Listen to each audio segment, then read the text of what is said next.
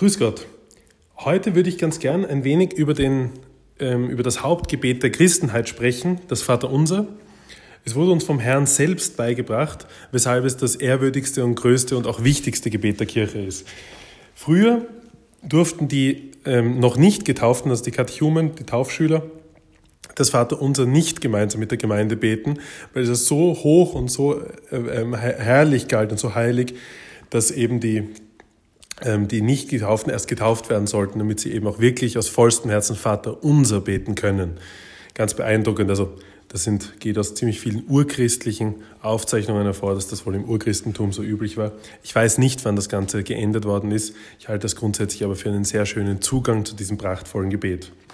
Der heilige Robert Bellamin, aus dessen Buch ich heute das Vaterunser mit Ihnen einmal durchbesprechen will, ist ein großartiger Kirchenlehrer, des 16. Jahrhunderts, der bis ins 17. Jahrhundert hineingelernt hat und besonders im Zuge der sogenannten Gegenreformation Großes geleistet hat. Er hat große Schriften verfasst, ähm, die die ähm, Irrlehren und, und, und Verfehlungen und Fehlentwicklungen der protestantischen Abspaltungen genau diskutiert haben und so ganz klar gemacht haben, dass es kein Heil außerhalb der katholischen Kirche geben kann.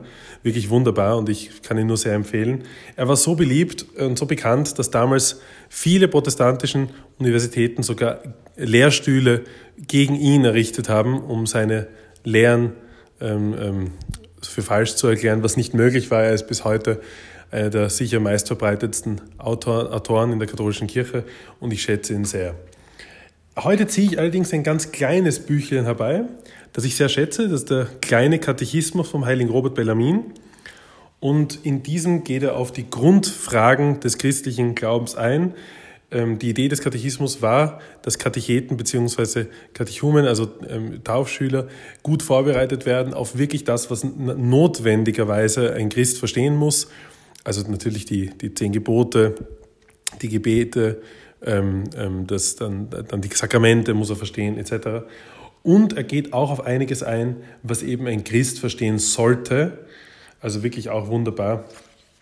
Das ist ähm, beispielsweise dann die Haupttugenden, die, die Hauptlaster etc., die Werke der Barmherzigkeit, und bestimmte andere, der Rosenkranz und so weiter und so fort. Wirklich ein grandioses Buch, kann ich sehr empfehlen, besonders denke ich für Eltern, die ihre Kinder im Glauben gerade jetzt in der Corona-Krise eher zu Hause erziehen, ist das sicherlich ein wunderbares Buch. Kriegt man auch in Neudruck. So, zum Vater Unser. Wir müssen uns erstmal überlegen, was das Vater Unser überhaupt ist. Dafür müssen wir es einmal durchbeten. Ich werde jetzt mich an, an der alten Übersetzung äh, die alte Übersetzung nutzen. Ich weiß, wir alle beten normalerweise die neuere Version. Dennoch ist es in dem Fall ganz schön, einfach nur damit ich in dem Duktus des Buches bleibe, was nun mal in der damaligen Zeit noch die alte Version hatte. Vater unser, der du bist im Himmel, geheiligt werde dein Name, es komme dein Reich, dein Wille geschehe, wie im Himmel, so auf Erden. Gib uns heute unser tägliches Brot und vergib uns unsere Schulden, wie auch wir vergeben unseren Schuldigern. Und führe uns nicht in Versuchung, sondern erlöse uns vom Übel. Amen. Genau, jetzt müssen wir uns überlegen, ähm, genau wie bei allen anderen Gebeten, woher kommt dieses Gebet? Bei diesem ist die Antwort natürlich ganz klar von unserem Herrn selbst, weshalb es auch das Gebet des Herrn genannt wird. Es übertrifft daher tatsächlich alle anderen Gebete. Was enthält dieses Gebet? Welche Bitten werden hier formuliert?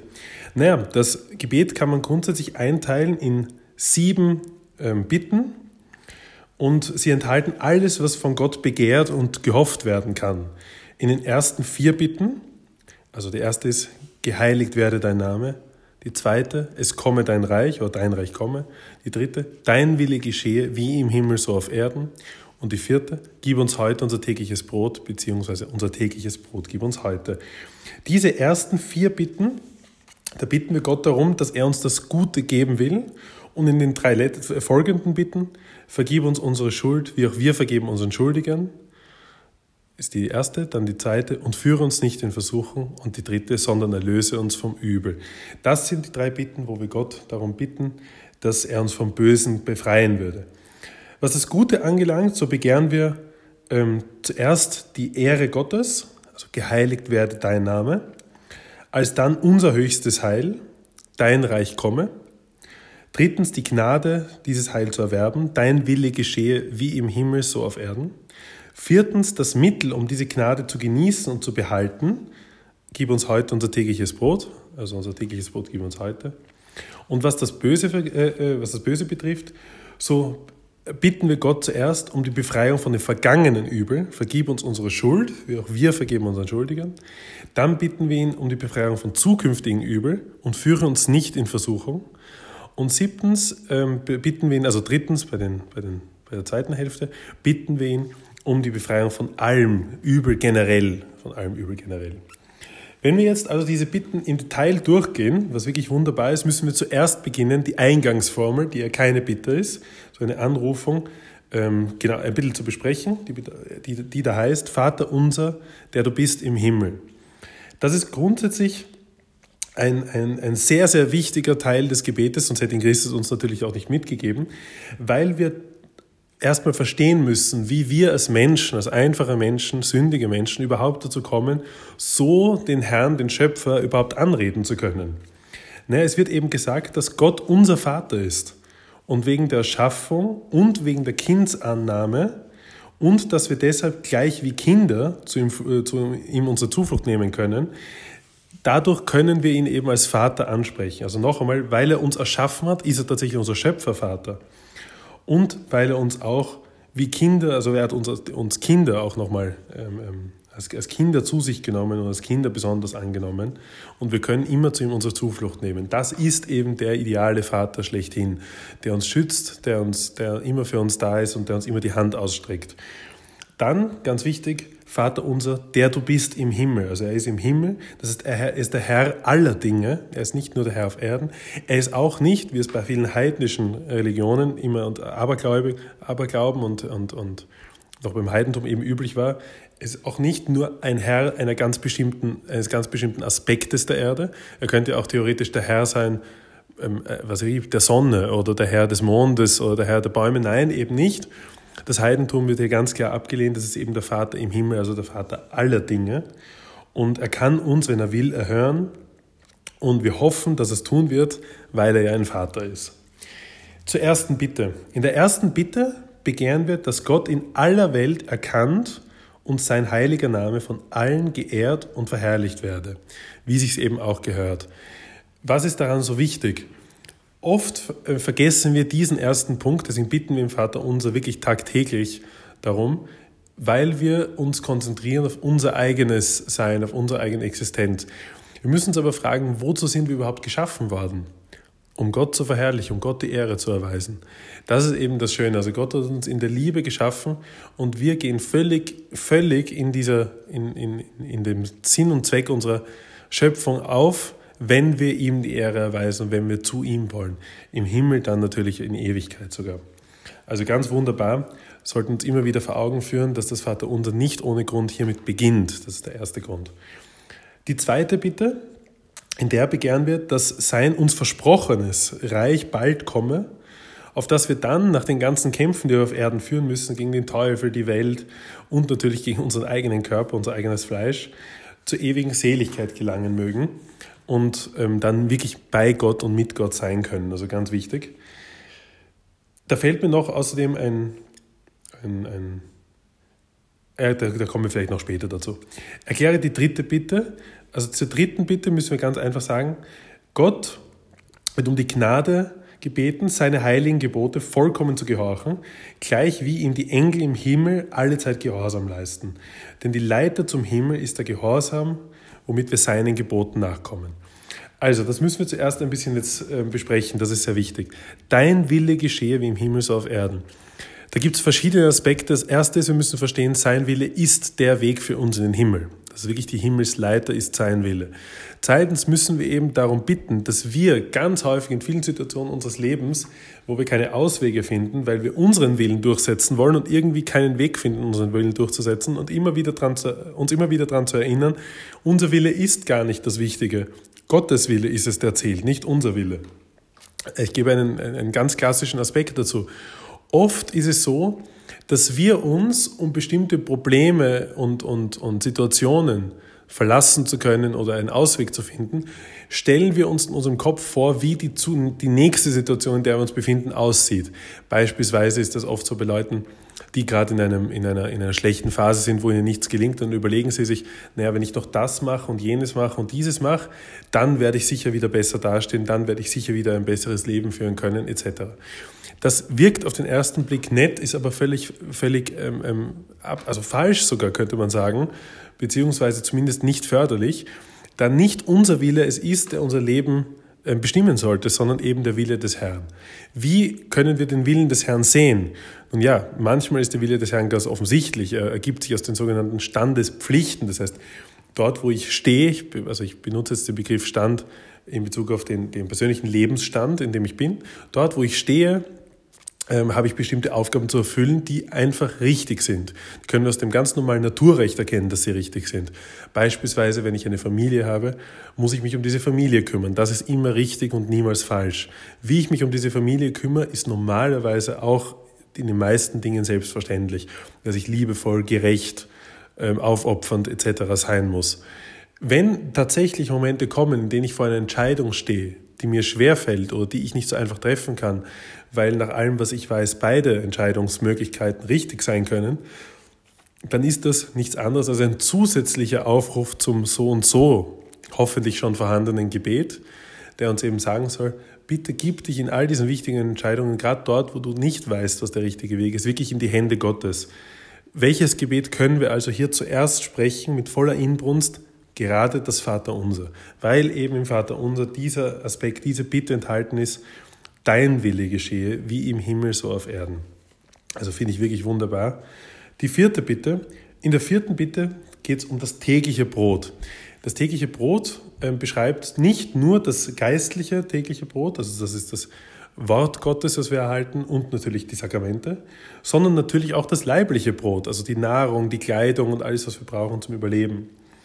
Ähm, es ist ganz essentiell zu verstehen, dass die Sakramente an sich, also das vor allem die Heilige Kommunion, natürlich das, die, die kräftigsten Mittel sind, um Gottes Gnade zu erwerben und zu bewahren. Die heilige Beichte, die heilige Kommunion etc. Allerdings dürfen wir nicht vergessen, dass tatsächlich Gott uns ja nicht nur mit einer Seele ausgestattet hat, sondern eben auch mit einem Körper und auch für diesen Körper müssen wir, um diesen Körper müssen wir uns kümmern. Damit wir nicht den Körper zu sehr fixieren, ist es, glaube ich, hier wirklich wichtig, diese alte ähm, biblische Geschichte des Himmelsmannes, des Himmelsbrotes, das eben, wie wir wissen, nicht ähm, ähm, lagerbar war, sozusagen nicht länger haltbar, wie, wie heute auf jedem Milchbackel steht, sondern eben, ähm, dass es eben auch immer nur für den, dass für den jeweiligen Tag gab, dass wir eben verstehen, dass wenn wir uns ganz in die Hände Gottes ähm, legen, dass Gott tatsächlich uns jeden Tag mit allem versorgt, was wir zum Leben brauchen. Das heißt natürlich nicht, dass wir jetzt in der Früh aufstehen und der Kühlschrank ist leer und wir setzen uns einfach hin und tun nichts und dann wird uns Gott schon Brot zuwerfen. So funktioniert das nicht. Sondern Gott gibt uns, wenn wir einfach ganz normal unserem Leben nachgehen und seinen Willen erfüllen, wird er uns immer helfen und immer ernähren. Das soll das auch noch bedeuten.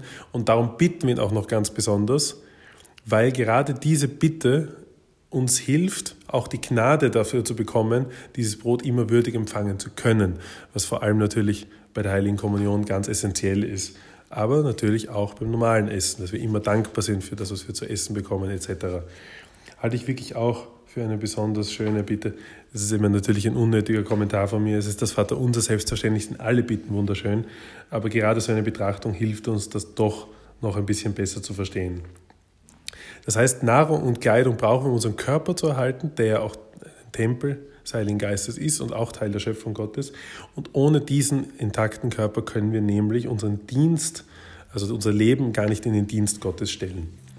Die fünfte Bitte, in der fünften Bitte begehren wir von Gott, dass er uns von den vergangenen Übeln befreit, das heißt von den schon begangenen Sünden mit Nachlassung unserer Schuld und mit Nachlassung der Strafe. Und hier kommt dann der bekannte Zusatz, wie wir vergeben unseren Schuldigern oder wie auch wir vergeben unseren Schuldigern. Das heißt, wenn uns ein Feind beleidigt, jemand anderer beleidigt oder auch generell, wenn uns jemand eben in der Schuld steht, weil er etwas Schlechtes gemacht hat oder einfach nur uns generell geldmäßig oder anderweitig in der Schuld steht, dann müssen wir in der Lage sein, ihm diese immer verzeihen zu können. Vor allem die Schuld einer Beleidigung, eines, eines groben Wortes oder sogar einer, einer großen Frechheit, auch eines, wie so schön heißt, Hiebs auf die Backe. Das sind alles Dinge, bei denen wir in der Lage sein müssen, dem anderen zu verzeihen. Wäre es nicht völlig falsch, das können wir uns dann ganz klar vor Augen führen, wenn wir dazu nicht in der Lage wären, gleichzeitig aber von Gott zu verlangen, dass dieser uns unsere Schulden verzeiht? Ich glaube schon. Also wir können hier wirklich ganz klar von Gott nur das verlangen, wozu wir selbst in unserem geringen menschlichen Umfeld auch in der Lage sind. Wir dürfen nie vergessen, alle Beleidigungen, die gegen uns sind, die gegen uns persönlich gehen, sind viel geringer und viel kleiner und wirklich quasi verachtenswert im Vergleich zu den großen Beleidigungen, die Gott gegenüber jeden Tag begangen werden. Überlegen wir uns das immer. Ich meine, wir bitten ihn ja tatsächlich nicht nur für uns im Vater unser, sondern wie es so schön heißt, Vater unser, ja tatsächlich für eben alle, für die, für die ganze Christenheit und auch für die ganze Menschheit. Dementsprechend müssen wir nicht, dürfen wir hier wirklich nicht geinlich sein und, glaube ich, können uns auf den Rat vom heiligen Robert Bellamin verlassen, dass es doch sicherlich diese Betrachtungsweise eine sehr gute ist. Die sechste Bitte, ähm, wir bitten Gott, dass er uns von den Anfechtungen, welche also ein zukünftiges Übel sind, befreit und entweder nicht zulässt, dass diese Versuchungen kommen und dass wir überhaupt angefochten werden, oder uns die Gnade gibt, ihnen standzuhalten und nicht überwältigt zu werden. Also ganz klar, gerade in der heutigen Zeit, gerade wenn man zu Hause eingesperrt ist, gerade durch Langeweile und andere ähm, ähm, nicht so gute, ähm, wie soll ich sagen, Ergebnisse und, und Konsequenzen dieser ganzen Krise, kann es oft sein, dass wir unsere doch so wertvolle Zeit für etwas nicht Gutes aufwenden. Und da müssen wir sehr aufpassen. Da können wir Gott jeden Tag im Vater unser bitten. Auch hier lassen wir unsere Zeit gut nutzen in der Zukunft, dass wir eben ähm, nicht in, in Versuchung äh, geführt werden und dadurch nicht eine Sünde geschieht, die durch unseren Willen ähm, ja auch bejaht werden muss. Also gib uns die Kraft, willensstark zu sein, gib uns die Kraft, standhalten zu können. Sehr wichtig. Und jetzt schlussendlich die siebte Bitte. Wir begehren von Gott, dass er uns von allem anwesenden Übel, das heißt von Leid und Elend, von eitlem Glück, also von eitlem Glück und zeitlichem Ruhm auch, wenn er vorhersieht, dass es unserem Seelenheil schaden, dass es unserem Seelenheil schaden werde, einfach befreien wolle. Also generell das ganze Schlechte der Welt. Das Schlechte hat verschiedene Gesichter, wie wir wissen. Es gibt ähm, schlechte Dinge wie beispielsweise einen Mord äh, an unschuldigen Kindern, eine, eine ein Verbrechen, das begangen wird, etc., eine, eine Sünde in irgendeiner Form, die eben öffentlich und offensichtlich ist, aber natürlich auch schlechte Dinge, die wir oft ignorieren und die wir oft kleinschreiben, die aber so ganz besonders wichtig sind. Stolz, Hochmut und all das. Also hier bitten wir Gott wirklich darum, dass er uns das alles verzeiht ähm, und dass er, dass er uns vorab schon die Kraft gibt, das zu äh, überstehen und diese, diesen Weg gehen zu können und dann eben noch einmal darum, dass er uns generell von all dem befreien möge. Wir können nur sagen, wir können den Himmel erwarten, in dem dann wir wirklich befreit sind von eben diesem Übel. Wir können seine Wiederkunft erwarten, bei dem wir auch befreit sind natürlich von diesem Übel. Und bis dahin schauen wir einfach, dass wir uns viel mit Gottes Lehre und Gottes Wort auseinandersetzen, dass wir Christus wirklich nachfolgen und, und seinem Wort trauen. Ich glaube, mehr kann man dazu nicht sagen. Ja, danke. Das war es eigentlich schon heute. Das ist nur eine ganz kurze Besprechung des Vaterunsers gewesen. Ich halte sie für sehr, sehr schön. Besonders eben dieser Gedanke mit den sieben Bitten, dass man sie einmal auseinander nimmt und wirklich sieht, worum bitten wir eigentlich. Ist sicher etwas Gutes und sicher für jeden Christen empfehlenswert, dass er sich damit mal auseinandersetzt. Danke. Gottes Segen.